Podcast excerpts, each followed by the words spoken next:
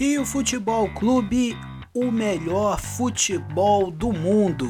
Seja bem-vinda, seja bem-vindos a mais um episódio do nosso podcast, onde nós vamos falar muito a respeito da terceira rodada do Campeonato Carioca.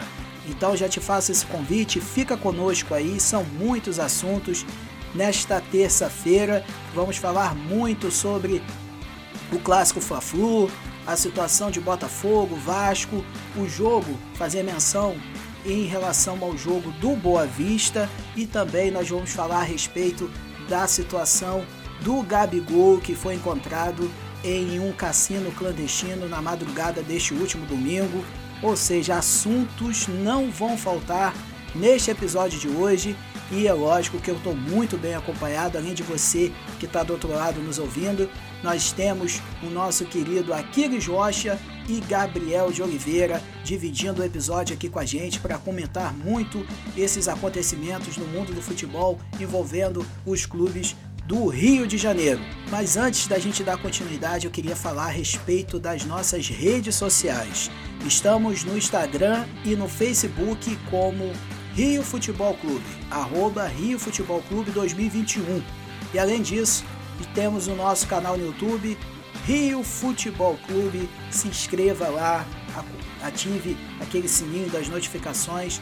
Tem muita coisa interessante que vai rolar em breve, mas por enquanto os nossos áudios do podcast também se encontram disponíveis no nosso canal no YouTube. Recados iniciais dados. Entra agora, vou tocar para minha linha de frente aqui, meus atacantes. Aquiles Rocha e Gabriel de Oliveira. Fala aí, meu querido, como é que você tá, Aquiles? Tudo bom, meu irmão? Olá, Maurício. Olá, Gabriel. Olá, querido amigo ouvinte da Rio Futebol Clube. Novamente aqui na voz, Aquiles Rocha, trazendo para vocês a minha perspectiva dos jogos que queremos comentar. A minha sincera e detalhada crítica, positiva ou negativa, aos clubes cariocas. É um prazer estar aqui com vocês. É isso, Aquiles. E agora o camisa 9. O, o Aquiles é o 7 e Gabriel de Oliveira é o 9. Fala aí, fala aí, Gabriel, como é que você tá, meu irmão? Fala, Maurício. Fala, Aquiles. Mais uma vez aí com vocês, Gabriel falando. É, vamos lá para mais um programa. Espero que dê tudo certo novamente. É isso, rapaziada. Então é o seguinte, vamos começar aqui os nossos assuntos, a pauta do nosso episódio de hoje. E, Aquiles, a pergunta direta, reta, nesse nosso primeiro assunto. Depois da terceira rodada do Cariocão, qual clube se destaca mais e qual clube mais te decepciona, Aquiles? Maurício, é, vamos destacar né, a equipe do Volta Redonda, é, hoje líder da competição. É, destaco, pois o poder aquisitivo baixo né, que o Volta Redonda e os demais clubes de menor expressão têm é, acaba levando com que a gente faça esse destaque, né, justamente por hoje ele ser o líder da competição, deixando os demais clubes né, com maior poder aquisitivo, sendo eles né, Flamengo, Vasco, Fluminense, Botafogo para trás. E o clube né, que mais decepciona nessa competição é, eu, eu, acho que é muito expenso igual a mim, é o clube de regatas Vasco da Gama, seguindo a lógica né, do que eu destaquei agora, né, o Volta Redonda. Apesar de que o poder aquisitivo do Vasco hoje não é agradável, não, não, não, não é compensável né, ao clube que é o Vasco da Gama. É, o clube soma apenas um ponto na competição, apresenta um futebol de baixo desempenho. É um clube que hoje apresenta o futebol na primeira etapa da partida e na segunda etapa decai demais. Bem, Gabriel, então é o seguinte, cara. O Aquiles falou que o destaque é o Volta Redonda e o destaque negativo é o Vasco. E você, meu querido, concorda com ele ou tem outros times que você coloca aí no seu, na sua, no seu pódio? É, eu concordo sim com, com Aquiles, né? Volta Redonda sendo líder, né? Uma boa campanha. Mas ainda também dou destaque à portuguesa, né? Que mesmo com a derrota é, jogou muito bem, né? Então, é um time que ainda tá na briga, né? Tem uma chance de, de ir para as finais, né? E realmente a decepção é o Vasco, né? Tem mais, não, só tem um gol, né? Dois gols né, no campeonato, né? É, produzindo muito pouco, teve a chance de, de ter a primeira vitória, mas mais uma vez vacilou. Mas de parte o campeonato ainda está muito embolado, né? acho que na próxima rodada vai ter já um distanciamento maior entre os pontos, né? Então vamos esperar para ver como vai ser. Muito bem, eu, como eu não sou de ficar no muro, também concordo com vocês em relação aos destaques. A equipe do Volta Redonda é, liderando aí. É bem interessante esse início de campeonato, está invicto, né? É, duas vitórias e um empate venceu a equipe do Vasco e agora, neste último domingo, venceu a equipe da Portuguesa jogando na Ilha do Governador. E olha, gente, eu tenho que dar um destaque para esse jogo que é o seguinte, cara. O goleiro do Volta Redonda agarrou até vento, irmão. No primeiro tempo foram 14 finalizações para a Portuguesa. Foi 0 a 0 O Volta Redonda perdeu um jogador aos 30 do, do, do primeiro tempo. E, cara, impressionante como a, a o time do, do da Portuguesa perdeu o gol, cara. E aí, no escanteio, João Carlos, artilheiro, foi lá e pimba. Fez 1 a 0 e o jogo ficou nisso mesmo, né? A, volta a equipe da Portuguesa baixou a guarda e o Volta Redonda conseguiu fisgar essa liderança aí com o tropeço do Flamengo. Então é isso, rapaziada. Os destaques positivo e negativo dessa primeira rodada e vou partir para um outro ponto que é o seguinte, o Boa Vista, vamos fazer menção hoje para para a equipe do Boa Vista que empatou nesta última segunda-feira com a equipe do Macaé. Até os 49 minutos do segundo tempo, o Boa Vista estava ganhando o jogo por 1 a 0. É, o Macaé empatou no, já bem nos acréscimos, quase aos 50, 50 minutos de jogo. E aí o Boa Vista perdeu a chance de ser líder do Campeonato Carioca, não de forma isolada, tem empatado e ficaria empatado com Volta Redonda com sete pontos, mas em virtude da, que, da questão dos gols tomados, que não tinha tomado nenhum, pelo menos até a partida, tinha tomado nenhum gol e tomou na partida de ontem, na partida dessa segunda, um gol, então ficou um a um esta partida. De qualquer forma, o Boa Vista está entre os quatro mais classificados. Eu tenho alguns números do jogo aqui: 53% de posse de bola para o Boa Vista é, três finalizações para cada lado, 13 desarmes para o Boa Vista e 16 para o Macaé, 9 cruzamentos para o Macaé e 2 para o Boa Vista e dribles 5 para o Macaé, 3 para o Boa Vista. Assim, fazer uma. Como infelizmente a gente está nessa correria de trabalho, a gente não pôde acompanhar o jogo é, como deveria, mas aqui eles falam um pouquinho a respeito aí do Boa Vista, é o nosso, é o, é o nosso representante aqui da região dos Lagos, então a gente tem que fazer menção ao, ao Verdinho lá de Saquarema. Fala aí para nós. É isso aí, é isso aí, Maurício. É, a equipe do, do Boa Vista é, foi, foi superior, né? A equipe do, do Macaé. É, só que o primeiro tempo, assim, a gente teve, eu, ao meu ver, assim, um, algo bem um pouco movimentado, né? Primeiro tempo um pouco movimentado, um pouco efeito de jogo. Foi somente no segundo tempo que tivemos que toda partida né, de futebol deveria ter. É, no caso, são o quê? Gols, né? A equipe do Boa Vista sai na frente, mas numa infelicidade lá nos 40 e tantos, zagueirão do Boa Vista comete um pênalti extremamente bobo. É, então, o Macaé converte e é, empata a partida. O jogo, no geral, foi balanceado, é, um pouco mais favorável à equipe é, o clube de Bacaxá, nossa, nossa equipe aqui representando a região dos lagos. É, perde a chance né, de liderar o Campeonato Carioca.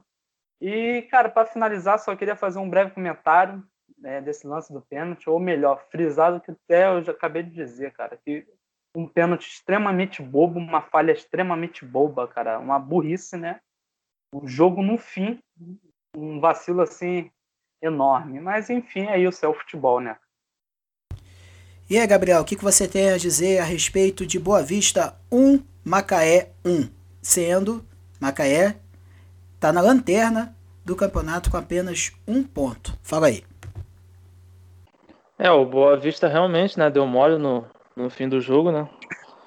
É, jogou um pouco melhor, tanta diferença assim no, no, no, entre as equipes.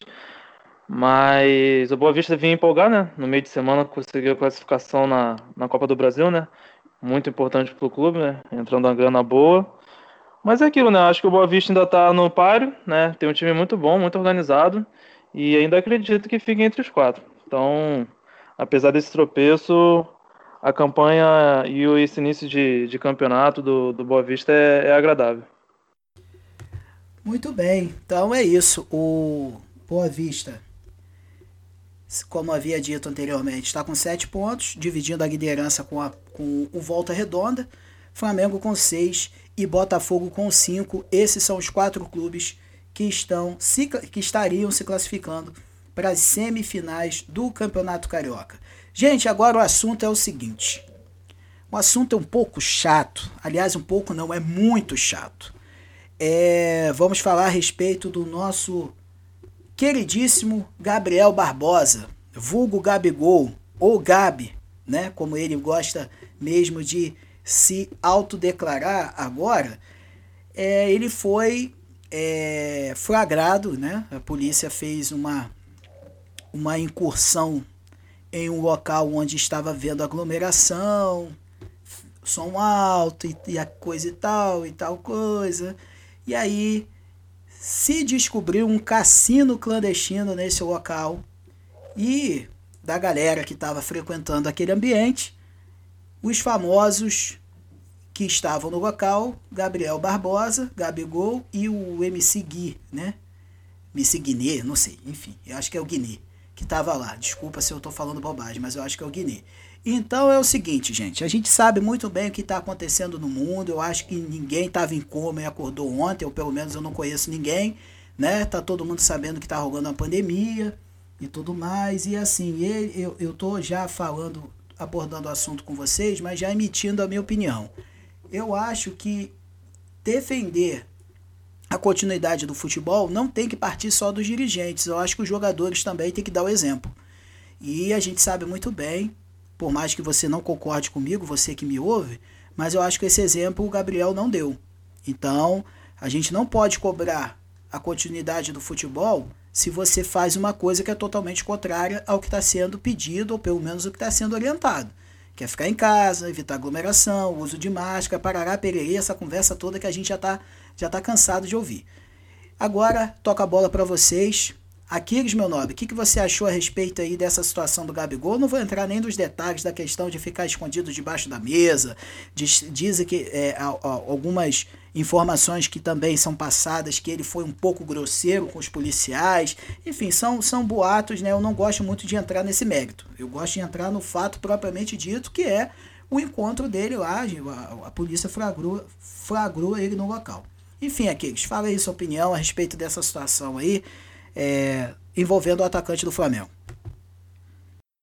Bom, Maurício, é, em relação a essa questão aí da mesa, o mesmo negou isso, mas o boletim né, é, aponta que isso realmente aconteceu. Mas vamos lá. É, eu penso o seguinte: eu penso que o atleta tem toda a liberdade de melhor poder desfrutar do seu tempo livre. É, cara, eu vou entrar no detalhe do seguinte: a vida do atleta não é fácil como pensam ou como nós julgamos. Ah, pô, mas o cara recebe um milhão, ah, etc e tal. Sim, a gente levando em consideração, né, levando em conta o atleta Gabriel Barbosa, o Gabigol. Mas tem muitos aí que treinam arduamente, né, arduamente, fa faça frio, faça sol, para receber um salário mínimo, mil reais. E tanto um quanto o outro não foge à responsabilidade de respeitar o momento grave que estamos passando aqui no Brasil e no resto, no resto do mundo, né? não é somente aqui no Brasil. No Brasil é, é algo assim gravemente por conta né, é, de todo o problema social, político que nós enfrentamos. Mas enfim, isso não é o que vamos debater. Mas principalmente o Gabriel, ele, ele o que, que ele tem? Ele tem um holofote para si, né? Quer ou não, enxerguem ou não, ele é uma pessoa que muito influencia, seja criança, seja jovem, seja adulto. Então, cara, ele com esse papel, ele pode passar uma imagem, ele pode passar uma informação que eu, né, que o Maurício, o Gabriel, você ouvinte, né, pode passar. Só que o que acontece, a gente fala, mas nem todos nos dão ouvidos. Mas a pessoa que está na mídia, né, como é o caso do Gabriel, que é, está nos holofotes, ele tem o poder, né, consigo de influenciar outras pessoas que o acompanham. Então, cara, que assim seja. É, é, se vai, vai influenciar, né? Se ele tem esse poder, se ele tem essa imagem, né, a oferecer, que ele possa influenciar para boas ações, né? é, nessa questão, né? É, nessa o Gabriel vacilou. Mas eu também não vou demonizar o cara. E aí, Gabriel, o que, que você acha a respeito dessa questão do Gabigol aí, cara? Olha, é, é bem complicado, né? É, ele, como aquele vem dito, né? Ele, ele é um exemplo, né? Provavelmente, acredito eu que seja assim um, um dos nomes do futebol no Brasil nos últimos anos que é mais falado, né? E acaba acontecendo isso, né? Ele deu muito mole, né? Porque em ser pego nisso, estamos né? no meio da pandemia, é, prejudica o nome dele, o nome do Flamengo, que o Flamengo toda hora também está envolvido em, envolvido em problema com polícia, polícia e outras coisas. Então é bem chato a situação, mas como aquele diz, disse, né? Eu também entendo o lado do jogador, né, cara, que tem uma vida fora, quer distrair, era o último dia dele de, de férias, mas como ele é uma pessoa pública, deveria ter, ter ficado um lugar mais reservado, né? E mas vejo a galera exagerando um pouco e vejo um pouco também de tanto do policial como do delegado querendo um, um pouquinho de fama na, na custa de Gabigol. Bem, é isso. Eu acho, eu, eu só acho que tem determinadas situações que se deve evitar, entendeu? Pô, meu irmão, Gabigol, não tô, isso aí é, é entrar, parece que é julgamento, mas não é, cara. Porra, Gabigol tem dinheiro para botar o cassino na casa dele, velho bota lá roleta, é, bota um croupier lá para poder jogar ficha e tal. Porra, o cara tem condições para isso. Agora, é, é, aquele negócio, é férias e tal, mas, porra, é um lugar, porra, totalmente. É, porra, cassino, velho, clandestino, sacou? É, é, complicado, é uma situação. Não, não, porra, ele não tá num lugar aberto, num lugar, numa casa de festas, por exemplo, e tal. É, é diferente, ali a, o, o negócio é mais tenso, entendeu? E, enfim. Mas é. Hoje treinou normalmente, se representou ao Flamengo. O Flamengo emitiu uma nota dizendo que isso envolve a esfera particular do jogador, que acredito que não vai. É, que pelo menos a princípio não vai haver questão de multa e tudo mais. Enfim, vamos aguardar os próximos capítulos e vamos ver se isso vai repercutir de uma certa forma negativamente em relação a esse episódio. Muito bem, gente. É o seguinte. Agora vamos para os jogos. Tivemos é, os principais clubes em, em, campo nesta rodada e vamos começar a falar do Vasco! Vasco da Gama, que entrou em campo neste sábado às 18 horas contra a equipe do Nova Iguaçu. O mando de campo é do Nova Iguaçu, apesar do jogo ter sido em São Januário. Meu querido Aquiles, começo com você falando a respeito dessa partida, esse 1 a 1 e essa nhaca que o Vasco tá, hein, cara, não consegue ganhar um jogo. O que que você, o que que você pode trazer de análise da partida e também a respeito dessa situação do Vasco? Terceira rodada, zero vitória, um ponto. E aí?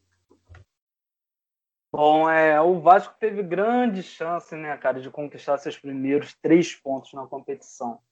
É, o, o Clube Cruz Maltino esteve frente do placar duas vezes, mas, cara, é, quando enfim conseguiu balançar as redes, logo cedeu o empate e foi da pior forma, né, cara? Sendo o autor de balançar as redes do seu próprio gol. Isso é, é muito triste.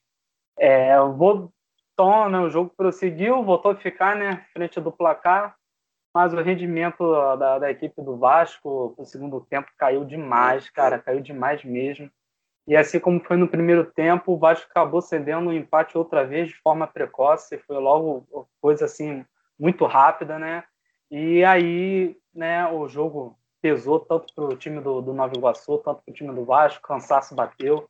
É, tanto o time do Vasco quanto do Nova Iguaçu sentiu o segundo tempo é, com isso, né, acabou de que o jogo ficou mais aberto, né, as chances para as ambas equipes apareceram, mas ninguém aproveitou né, de boa forma e o jogo acabou terminando num frustrante empate. Gabriel, a gente pode, eu vou pedir para que você também faça o seu comentário a respeito da partida, mas cara, eu vou te falar, eu, o, o que eu vejo de fora, eu tô achando também que muito vascaíno tá achando isso também, cara. Esse, esse time do Vasco ele vai precisar de reforços, mas é, de peso para uma Série B que virá, porque é, essa galera que está chegando e as perdas, né? Benítez, é, essa galera que saiu, Pikachu, que apesar de, de todas as, as ressalvas ao jogador, é um cara que sempre vestiu com, com moral a camisa do Vasco. Enfim, cara, você acha que, poxa, porque tropeçando com clubes, clubes de, de, pequeno investimento, dizendo melhor. Poxa, imagina o que, que vai vir da Série B, cara. Fala aí para mim aí a respeito aí disso que eu comentei, se eu tô falando bobagem, se vocês concordam, se você concorda comigo, ou você acha que o Vasco tá é, é, é isso mesmo, o caminho é esse, vai tropeçar, mas, na, mas lá na frente a coisa pode melhorar. Não, eu, eu concordo com você, Maurício. O Vasco, a situação tá bem preocupante, né? É uma Série B que vai ser bem disputada, muitos times bons. É, e o Vasco tá bem mal, né? Eu, eu acho que ainda o time falta algumas peças, jogadores que ainda voltam, jogadores para estrear. Eu estou muito muito confiante na, no Zeca, acho que vai ser uma boa para o Vasco. É, então, ainda acho que não é tudo isso ainda não. Acho que ainda dá para ter aquela aquela esperança que as coisas vão se arrumar. É, eu, ao meu ver, o Vasco jogou melhor do que o Nova Iguaçu, né? Principalmente no primeiro tempo que desde o começo foi para cima, mas como até aqui ele disse, né, abriu, abriu o placar, mas não demorou muito, já tomou um empate, depois fez o 2 a 1 tomou um empate novamente e perdeu um gol no final também bizonho. E eu queria dar um ponto negativo e um positivo. O negativo para mim seria o Thales Magno, que mais uma vez não mostra nada né? Veio como uma grande revelação, grande jogador, mas até agora nada. Vive de uma lambreta em cima de Wellington Paulista e só. Então é uma decepção muito grande o que esse menino vem jogando e dou um destaque para o Gabriel Peck, né? Que meteu dois gols e já tinha feito alguns golzinhos no Campeonato Brasileiro. Parece um jogador bem promissor. Mas acredito que o Vasco ainda nesse campeonato ainda deu uma crescida, porque tem algumas melhoras. É, mas é, eu, é, isso aí eu também concordo com você que o, o PEC ele, ele chama atenção nesse início. E o Thales Magno é aquela flor, flor que ainda não desabrochou, cara. Tá ali, ah, promessa, promessa, promessa. Mas o torcedor vascaíno já tá meio cansado desse lance de promessa, né? Ele quer, ele quer realidade, né? E o, o que que acontece, cara? Eu tô, eu tô tocando muito nesse assunto do Vasco porque é, é é, é, é, evidente que a Série B é o principal objetivo do Vasco esse ano. Ou eu imagino que, é, que seja, porque o torcedor ele não pode, eu na minha percepção, o torcedor vascaíno não pode estar pensando em ser campeão carioca, sabe? ele tem que preparar o time para a segunda divisão, cara.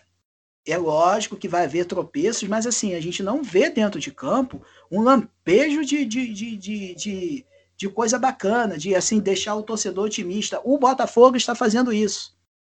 Não, a gente vai falar do Botafogo daqui a pouco, mas não é o caso do Vasco. O Vasco a gente percebe que está muito, que tem, que tem, ainda muito como evoluir é, como time, entendeu? Tô falando bobagem aqui, ou o torcedor vascaíno é, realmente tem que. A gente já conversou sobre isso em, em um episódio anterior em relação à questão de partir para dentro do Carioca ou preparar o time para a Série B. Mas eu acho que, que, que pelo andar da carruagem não está tendo uma coisa nem outra. Fala aí, Kicks. Pô, cara, eu penso que quando, quando você fala de um Vasco da Gama, de um Botafogo, é um Flamengo um Fluminense, é, você entra em competição com, com o intuito de vencer, né? É, mas é como você mesmo citou, a gente falou, fala da, da questão assim, é, dos recém-rebaixados Botafogo e Vasco, a evolução que o Botafogo mostra é totalmente diferente com o que o Vasco é, também poderia estar demonstrando, mostrando, né? Mas é, não surte no efeito. A equipe do Vasco tem muito ao que melhorar, cara. Então, com o futebol que vem apresentando é muito, é muito baixo desempenho. É, da gente fazer esse, um comparativo direto entre Vasco e Botafogo, está tá existindo uma montanha é, de diferença nessa comparação.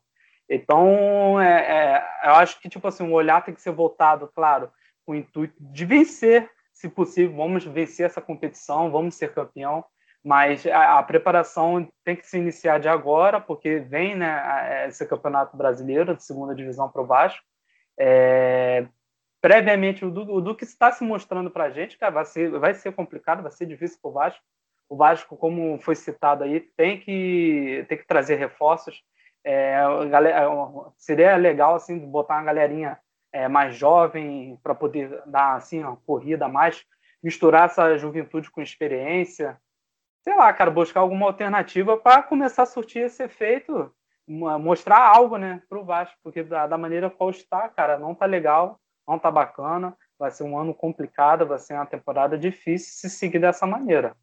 E, pô, torcedor para os Maltinhos com certeza não tá nada feliz com o que tem o time do Vasco tem mostrado em campo.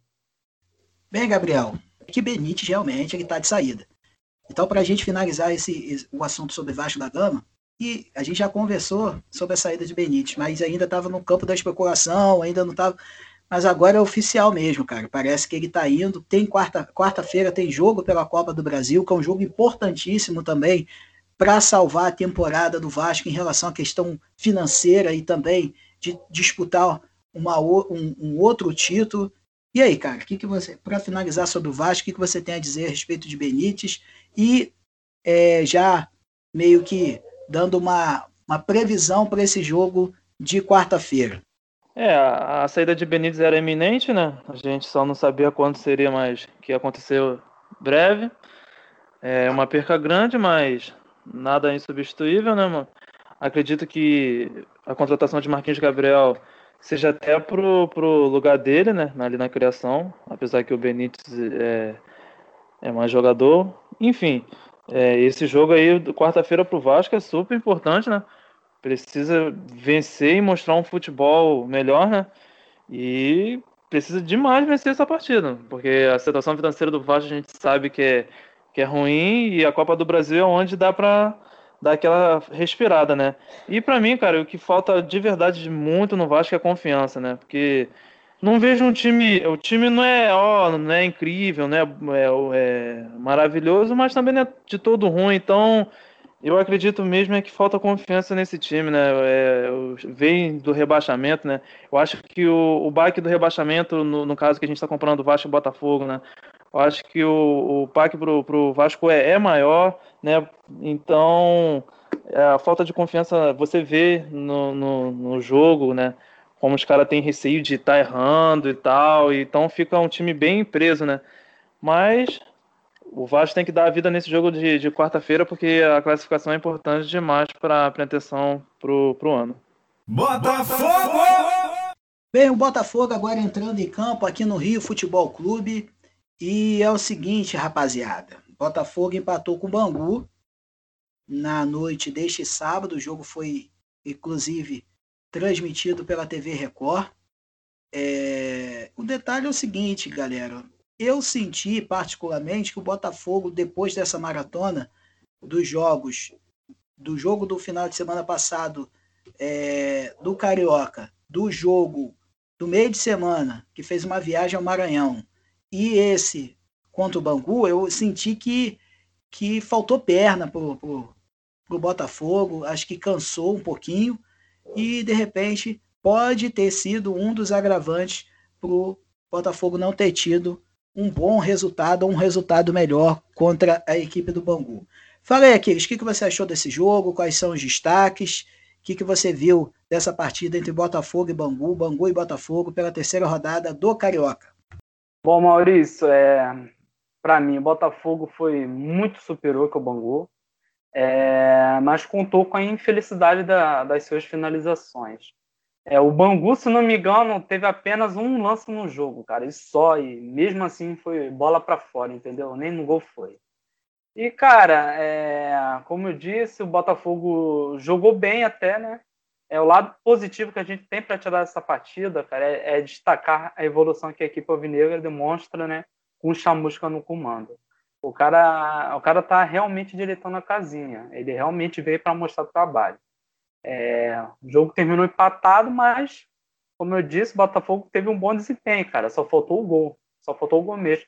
E eu posso até entrar nessa linha de raciocínio da, dessa questão da maratona. Até, até porque, cara, é um, é um treinador é, novo frente ao comando. Bom, querendo ou não, a galera tá, tá conhecendo o trabalho dele, né? Ele tá encaixando ainda é, a sua ideia de jogo, né?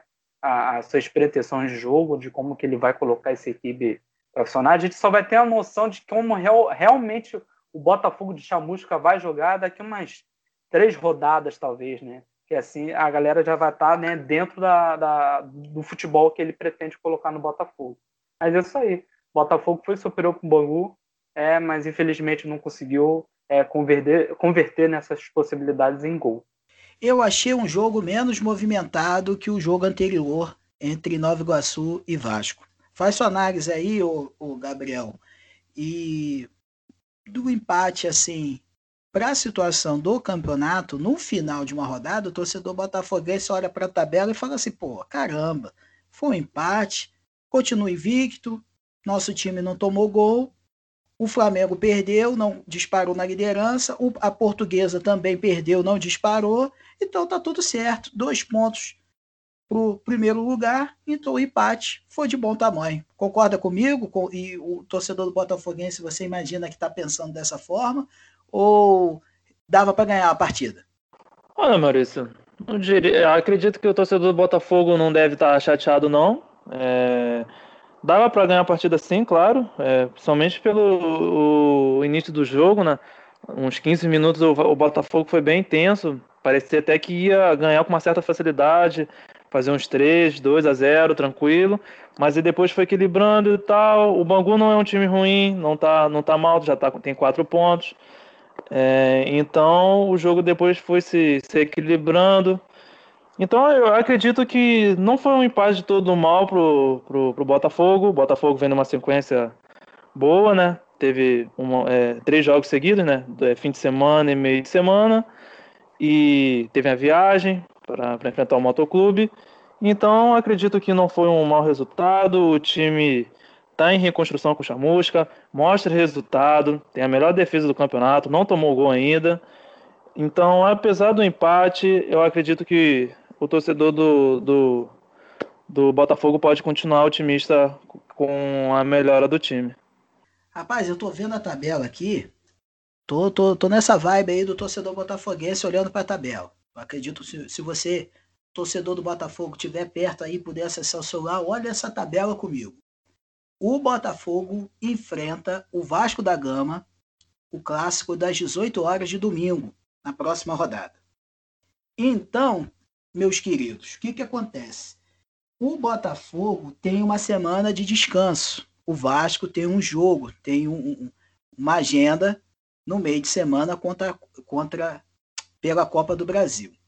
Então, assim, imaginando, pelo futebol que o Botafogo está desenvolvendo, pode ser, pode ser que consiga um bom resultado contra o Vasco em virtude da fase que o Vasco atravessa.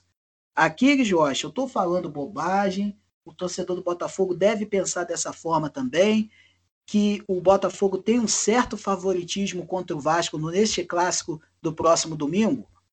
Olha, Maurício, é... o Botafogo tem sim. É... mediante o que a gente vê né, de desempenho de ambas as equipes, o que o Botafogo coloca em jogo, né, como que ele tem jogado, é... diferentemente do Vasco tem convertido, não, não foi o caso né, dessa última partida, mas o Botafogo pô, vem de um, de um jogo onde é, converteu cinco gols, é, cinco gols de maneiras diferentes, né? É, fez, fez essa partida contra o Bangu, não, não converteu suas possibilidades, possibilidades, oportunidades em gol, mas fez um bom jogo, entendeu? É, cito até o, como que o Gabriel disse, né? Eu acho que não tem nada que faça é, de momento do torcedor do Botafogo não não criar, deixar né, de acreditar na equipe, né? É pelo contrário, ter que demonstrar otimismo a essa equipe, é o que o Chamusca vem, vem, vem fazendo, né? É, então eu vejo, cara, o Botafogo sim como, como favorito nesse clássico, direto com o Vasco. É, o Vasco não está em um bom momento, não, não, faz, não faz boas partidas, entendeu? É, é uma equipe onde é, joga, joga assim, é, regularmente na, na primeira etapa né, das partidas, mas no segundo tempo é desastroso, cai demais o rendimento, entendeu? É, mas, cara, eu, eu coloco o seguinte: para mim é favorito? É favorito, mas é um clássico, então tudo pode acontecer. Pode ser, né, através dessa partida onde o Vasco possa é, conseguir assim, é, respirar, né, oxigenar a equipe, né, é, fazer desse jogo um, um, um, um motor né, para poder alavancar né, é, o Vasco nessa competição. Tudo pode acontecer, mas é, o que a gente tem hoje é, e o que mostra é o Botafogo favorito para esse jogo aí. Bem, o principal fato do Botafogo nessa segunda-feira é o retorno de Joel Carli, senhoras e senhores. João Carli está de volta à equipe do Botafogo. Gabriel de Oliveira, a gente falou um pouquinho no último episódio, no episódio 4, a respeito dessa questão do Joel Carli. Eu queria que você, categoricamente, como você sempre faz, falasse a respeito de, desse reforço Joel Carli na zaga do Glorioso. O que, que acrescenta o retorno de Joel Carli para a equipe do Botafogo? Olha, Maurício, sinceramente, eu não, não concordo com a volta, né? É, acho um jogador, não, não é um jogador ruim, mas não, não demonstrou muita coisa pelo Botafogo, teve muitos problemas, vive é, é muito expulso durante os jogos toma muito cartão amarelo, vive pendurado, toda hora é suspenso. É um jogador que você não pode contar. É, sim, mostra muita raça, é, faz uns golzinhos ali ou outro, mas acho que não precisava trazer um jogador que, de certa forma, também é um pouco caro. Então, acredito que o Botafogo deu uma vacilada, poderia ter ido no mercado uma contratação melhor e mais barata que tem, né? Tem gente mais barata e melhor do que o Joe Carli. Então acredito que o Botafogo errou nessa, nessa volta do, do Joe Carli, mas a torcida gosta, né? Então acho que foi um, um, um pouco até de marketing pro torcedor, né? Como a galera gosta dele, né? Pode ser uma para chamativa para a torcida, mas tecnicamente eu não acho bom pro Botafogo nesse momento não. Flamengo! Fluminense! Bem, torcedores do Rio Futebol Clube, agora vamos falar do clássico. Flamengo e Fluminense fizeram a partida deste domingo pelo Campeonato Carioca, o primeiro clássico do Cariocão 2021. 1 a 0 Fluminense, gol de Igor Julião, uma patada de fora da área, um golaço, tá certo? Eu vou emitir meu parecer sobre o jogo porque eu também Gosto também de dar uma de comentarista, apresentador, comentarista, falar também a respeito dessa partida. Temos alguns assuntos para pontuar, mas eu gostaria de dizer o seguinte: Aquiles Rocha, sua análise do jogo, essa derrota do Flamengo e a vitória do Fluminense, é... diz para nós aí o que, que você viu, o que, que você achou interessante, tudo sobre essa partida na análise de Aquiles Rocha. Bom, não é... então vamos lá. Tivemos um jogo, cara, onde o Flamengo foi bem superior à equipe do Fluminense. É, o Fluminense não se colocou em campo como esperávamos, né? Como nós discutimos né, no, episódio anterior, falamos sobre. Por inúmeras chances desperdiçadas pela equipe rubro-negra. E numa falha, né? No lance de falha do atleta do Flamengo, e o Julião soube bem aproveitar a oportunidade que teve. E que gol! Golaço. Golaço mesmo. Muito bonito o gol. E o futebol é isso, cara. É, estatística não ganha jogo, cara. Posse de bola não ganha jogo, finalização não ganha jogo. Quem tem escanteio mais, quem desarmou mais, menos. Nada disso ganha jogo. O que ganha jogo é bola no gol. É, quem balança a rede né, mais vezes, né, quem melhor aproveita suas oportunidades, esse é o real vencedor. E o Fluminense, né, no entanto, é o felicidade, é o felicitado né, desse clássico. Meu querido Gabriel de Oliveira, seu parecer de Fluminense 1, Flamengo 0. É, como aqueles disse, né, o Flamengo dominou o jogo, né? É, teve as melhores oportunidades, né? O Fluminense mal chegou. Antes do gol, teve uma cabeçada com o Frazan e só. E o Flamengo é, não aproveitou as chances que teve. Michael teve uma chance enorme de, de abrir o placar, é, onde ele estava com o gol aberto, o goleiro estava fora, ele poderia ter finalizado, mas a mania dele de driblar foi maior, o vício dele de tentar driblar foi maior do que a vontade de fazer gol, é, aí acabou desperdiçando. É, o Fluminense teve, aproveitou uma chance, foi lá e matou. O Fluminense tem sido assim nos últimos jogos contra o Flamengo. É, isso, é, eu disse, eu acho isso no primeiro episódio. É, é um estilo até de jogo do Roger Machado, é um, é um, é um técnico que gosta desse jogo. É, sofre, sofre o jogo todo, mas consegue a vitória em um contra-ataque.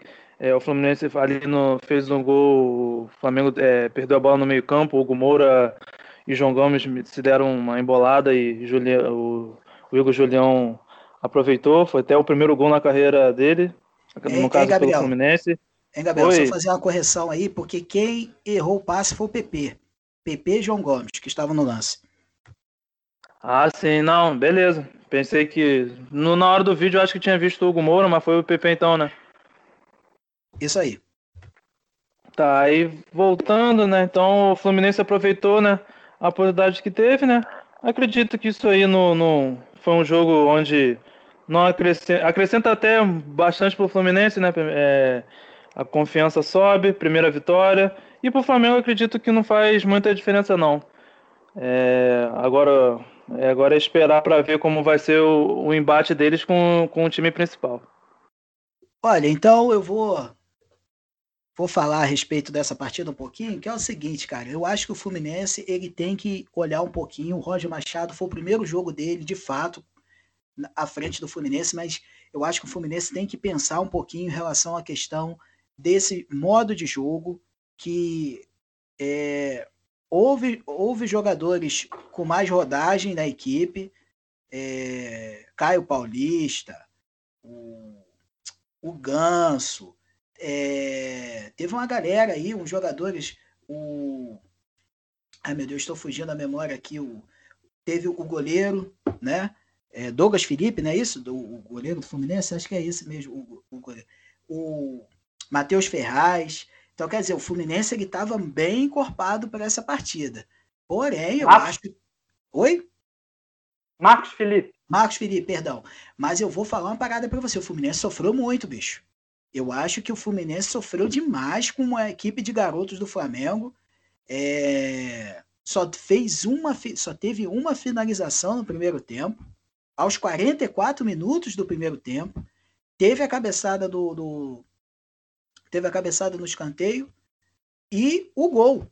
Só, não teve mais nada. Então assim, é para se preocupar, por quê? Porque era um time de grande maioria de garotos do Flamengo. Então, pera lá, eu acho que sofrer pressão e, e, a equipe do Flamengo toca a bola de cá, toca a bola de lá, faz tem mais presença na área, mais finalizações, é uma coisa para preocupar. Entendeu? Esse jogo de sofrimento do Roger Machado não pode ser assim o tempo todo. E não condiz com esse time do Fluminense. Esse time do Fluminense é um time que joga para frente. Entendeu? Então, assim, vai mudar um pouco a característica que até o próprio Marcão estava desenvolvendo na equipe. É, mas para o Fluminense foi muito importante essa vitória, né? Dá mais confiança, é uma vitória contra o rival. O Fluminense é, é, tem rivais, tem batido de frente com o Flamengo em inúmeras partidas. E é aqueles que qual é a importância real dessa vitória do Fluminense diante do Flamengo? E se para o Flamengo, como essa, levantando essa bola que o Gabriel jogou aí, é, o que, que isso representa para o Flamengo? essa derrota no clássico? Bom, Maurício, é, assim como eu citei né, no, no episódio anterior, eu vou dizer novamente, para mim, é, isso, esse jogo é, valeu pela rivalidade apenas, né, pelo clássico, mas nada que seja assim de tamanho, tamanho interesse, né, pra, tanto do Fluminense quanto do Flamengo. É, porque o, tanto o Flamengo quanto o Fluminense, né, tem competições mais interessantes né, ao longo da temporada. Então, eu vejo que era foi um, uma partida assim é, breve de testes, né, de possibilidades de você ter, colocar em jogo, é, movimentar é, determinados atletas em diferentes, diferentes posições para ver como que é, seria o andamento, como seria o proveito. Enfim, é o, o, que eu, o que eu mais enxergo. É claro que cabe, né, a zoação do torcedor tricolor com o torcedor rubro-negro. Isso é válido, acontece, eles têm né, a, o que comemorar. É uma vitória no clássico. Há, há essa rivalidade, é bom, né? Que existe essa rivalidade com respeito, claro, acima de tudo. Mas eu acho que, cara, nada assim de interessante, empolgante que tivemos né, nesse clássico. É, eu gostaria de citar aqui uma coisa, Maurício. Vamos lá, vamos pegar no pé de um cara aqui, um cara chamado Paulo Henrique Ganso, que eu falei que, que vou até mencionar o cara agora como Paulo Henrique, para ver se melhora. Mas não foi o caso, né, cara? Mais uma vez, é uma decepção. O Ganso completamente inofensivo, cara. E o pior de tudo é o seguinte: é, teve, tem um vídeo aí, né? Tem uma entrevista que foi dada pelo Ganso, onde ele disse que hoje ele se vê como um atacante. Cara, bizarro. Bizarro, bizarro. E foi isso, cara. Roger Machado foi colocou o cara lá como centroavante. Agora eu te pergunto, o que que Ganso fez nessa partida? O cara fez absolutamente nada, cara. Se, se hoje ele se tornar um centroavante, Rapaz, qualquer back, qualquer zagueiro aí, lateral, quer que seja, setor defensivo, ele tá batendo palma e dando gargalhada. Enfim, cara, é, cara, torcedor tricolor aí, como a, como a gente já disse é, nos episódios anteriores aí, cara, deve estar tá já assim, do saco do saco cheio. Meu Deus do céu. Poxa, hoje a gente está meio que com o pensamento sincronizado. Gabriel falou a respeito lá do, da importância do jogo para as equipes, você falou de decepção, né? Porque Ganso realmente é uma decepção, infelizmente, para o torcedor tricolor. Mas, cara, a gente não pode deixar de falar nesse assunto, cara, de decepção mais pro lado rubro-negro. Michael é o nome da decepção para o flamenguista. Eu não vou nem muito me estender, porque, cara, o que a gente ouviu hoje nas redes sociais, nos comentários no serviço, na rua, enfim, na padaria, a rapaziada tá danada com o cara, velho. Não jogou absolutamente nada. O, a maioria das, dos lances que tentou errou. Gabriel de Oliveira, por favor, queria que você me explicasse a respeito do jogador Michael e o que, que você acha que pode ser para o futuro dele, porque agora com o retorno e a reapresentação da equipe titular, muito provavelmente alguns jogadores vão fazer parte do time do jogo dessa sexta-feira, que você vai acompanhar o pré-jogo aqui no podcast, episódio número 6 dessa sexta. Cara, e aí? E Michael, o que, que faz com esse homem, cara? O torcedor tá louco da vida com ele, cara. É, né? Mais uma vez, Michael sendo assunto, né? E negativamente. É, é, triste, né? Porque a gente tem a esperança, né? Que o cara vai mostrar alguma coisa, mas eu acho que não tem mais jeito, não. Porque, cara, eu não tenho uma melhora, não. Ele só piora. É impressionante. E, pô, eu, é, achei legal a atitude dele, né? De não querer as férias para jogar esse início de carioca, para mostrar serviço, mas continua a mesma de, do ano passado, né? É, eu não sei o que aconteceu com ele. Eu acredito muito que seja uma parada psicó é, psicológica dele. O cara perdeu totalmente a confiança que ele tinha. É, a felicidade que ele jogava no Goiás é outra totalmente. Ele jogava solto, tranquilo. Agora ele é todo duro. É a pressão de jogar no Flamengo. A camisa do Flamengo pesa demais. Então ele não consegue demonstrar nenhum por cento do futebol que ele demonstrou no Goiás. Então, eu acredito que ele já não tem mais clima do, no Flamengo. Como você até disse no, no primeiro lá episódio, ele já está fazendo hora no, no Flamengo. É, acho que a, a, diretoria tenta é, que ele dê um, um, um retorno no, no, no jogo para ver se algum clube se interessa e paga um valor alto, porque a, a grana investida foi alta demais e o Flamengo não quer perder tanto, acredito eu mas eu acho que ele já não faz espaço no Flamengo, não. Já passou da hora de ser vendido, emprestado, mas continuar no Flamengo acredito que não dá mais. Aqueles. E Michael, cara, o que, que você acha que deve ser feito? É, eu, sinceramente, assim, acompanhando o futebol do Flamengo, eu não vejo muita saída para o jogador e nem para o clube. Eu acho que uma negociação é mais do que urgente, até para dar essa confiança que o Gabriel citou pro cara, porque definitivamente tudo que ele tenta, ou a maioria das coisas que ele tenta, ele erra. Teve um chute que ele deu que foi uma coisa bizarra. Entendeu? Nem meu filho de cinco, de seis anos erra um chute daquele, enfim. Para um jogador profissional, acho que, poxa, ele jogando no meio da garotada, eu acho que poderia ter um pouco mais de desenvoltura. Não tô, a gente mesmo aqui falou do Ganso, que ele jogou, fez uma boa partida contra a Portuguesa naquela derrota de 3 a 0 apesar de vocês não concordarem muito comigo, mas eu vi é, que o Ganso desenvolveu um, um futebol razoável, para bom, mas definitivamente o Michael ele não rende. E o que, que você acha, Kiris, a respeito desse, do, do jogador, da partida que ele fez e do futuro que ele pode vir a ter no Flamengo, na sua opinião? Bom, eu, eu acho super é super favorável para ambas as partes, tanto para o Flamengo quanto para o Michael. É uma negociação né, é, do atleta com algum outro clube. Isso seria bom para ele e bom para o Flamengo. É, realmente, o valor que foi investido no atleta, é, o atleta não, não demonstrou retorno, né? não houve essa reciprocidade né? É, do que foi acreditada, né? É, do que se deu de credibilidade no atleta e o atleta não, não demonstrou é, essa confiança né, que foi passada da, da direção do Flamengo para ele. Então, acho que seria bacana dele procurar novos áreas. É, quem sabe, né? Talvez o, o próprio Goiás é, demonstrasse talvez um interesse de estar é, é contando com um atleta de volta.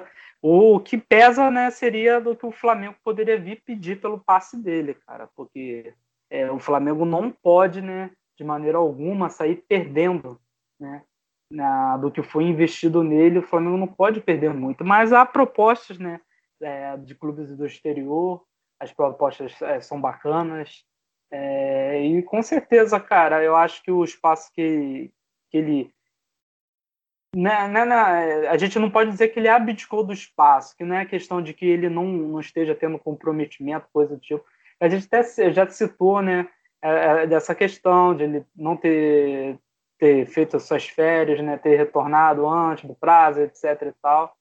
Porém, cara, não, não está rendendo, não está sendo legal para ele, não está sendo legal para o clube.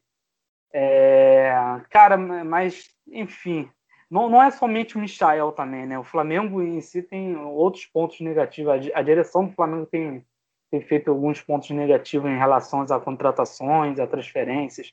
Como, como por exemplo, agora tem o interesse é, do Ajax, né? Para, o clube lá da Holanda, no, no Hugo. Aí possivelmente o Flamengo vai vender o Hugo aí vai ficar com o César, o Gabriel Batista, aí vende o Natan para o Bragantino e fica com o Léo Pereira, que também é outro atleta que está sendo completamente contestado é, dentro do Flamengo.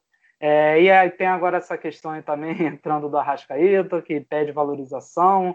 Aí o Flamengo, é, de repente, possa vir abdicada dessa valorização e ceder o atleta com outro clube. E continua com o Vitinho, que também é bastante é, criticado. Michael, entre outros jogadores a mais. Então, a, o Flamengo tem muito o que rever né, dentro do seu elenco.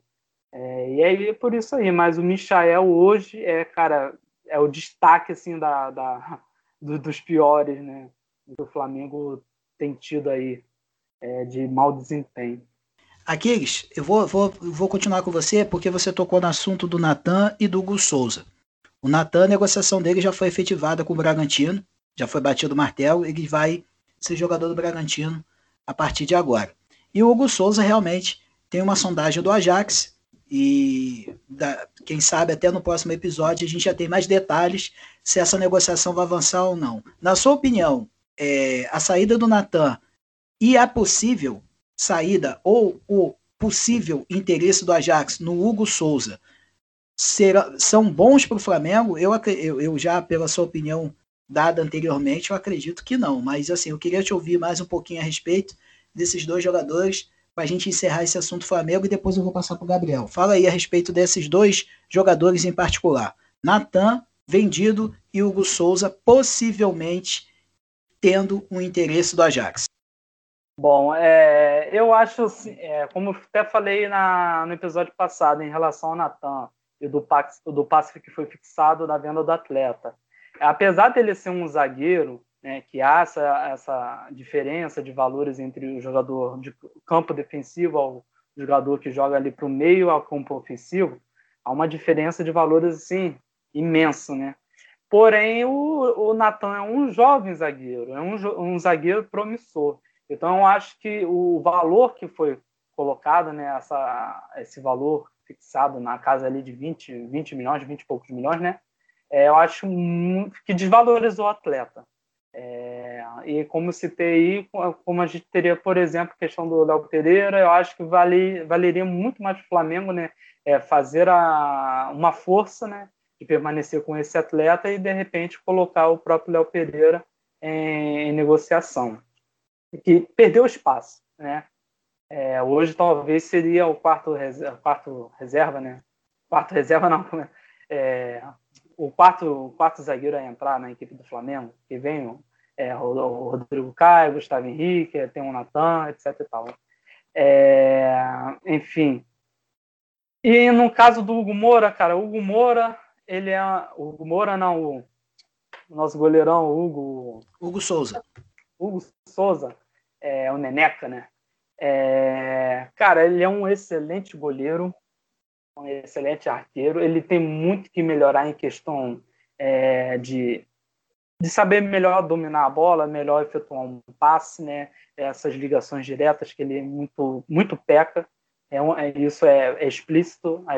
Quem, quem observou ele né, nessa última temporada viu que ele peca muito. Ele é, vou até usar esse termo, mas é basicamente um deficiente das pernas. Mas indo talvez assim para o futebol lá né, no exterior, indo para Ajax, para Holanda, pode, possa ser que ele consiga, né?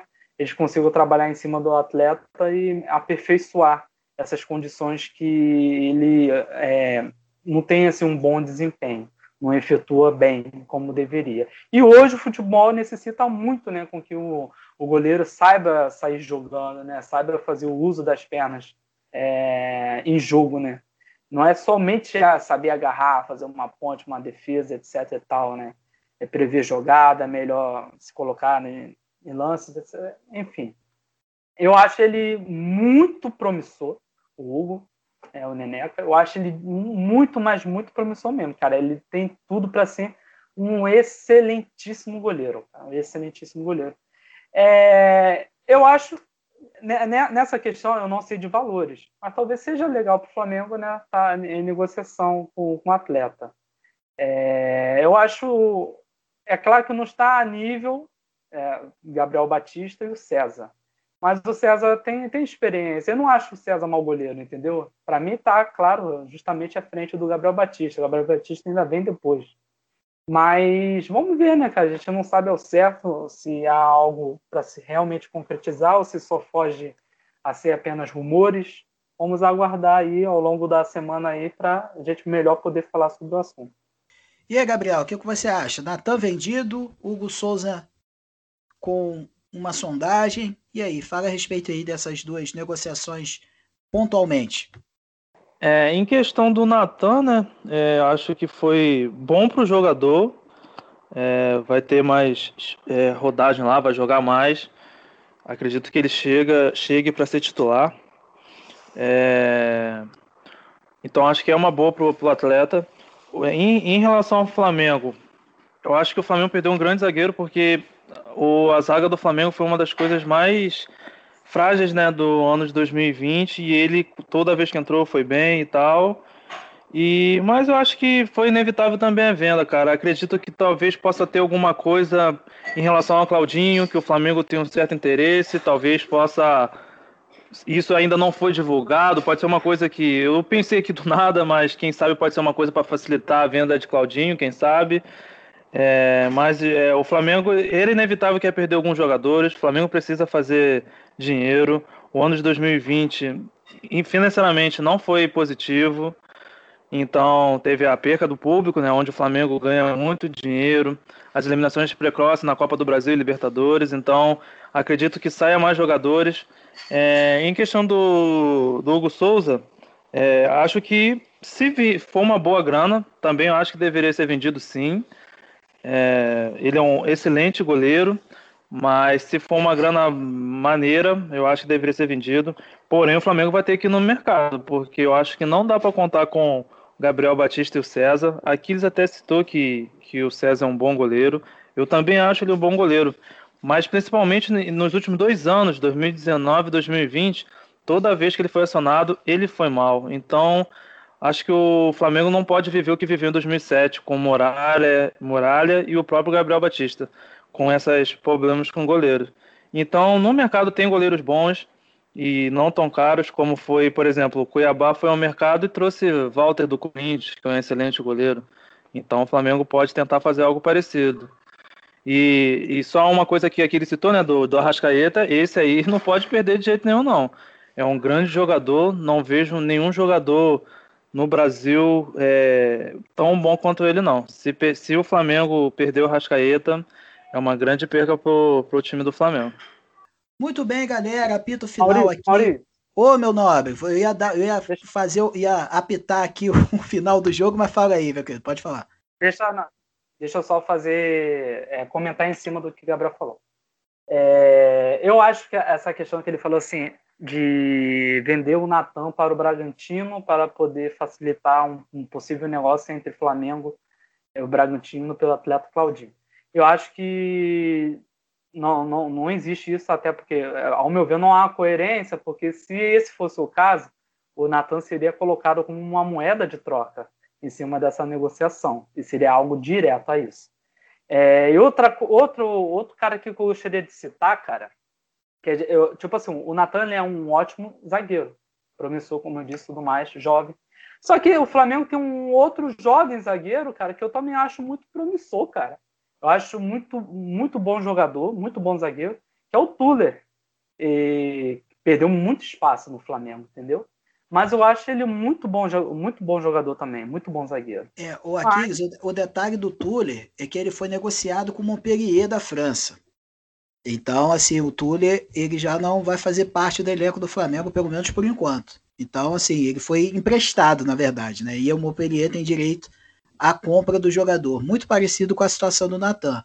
Então, assim, com a chegada do Bruno Viana, então o Flamengo pelo menos ali tem a sua, o seu fechamento aí de opções para a zaga para essa temporada de 2021, a não ser que tenha alguma novidade por aí. Pode continuar, por favor.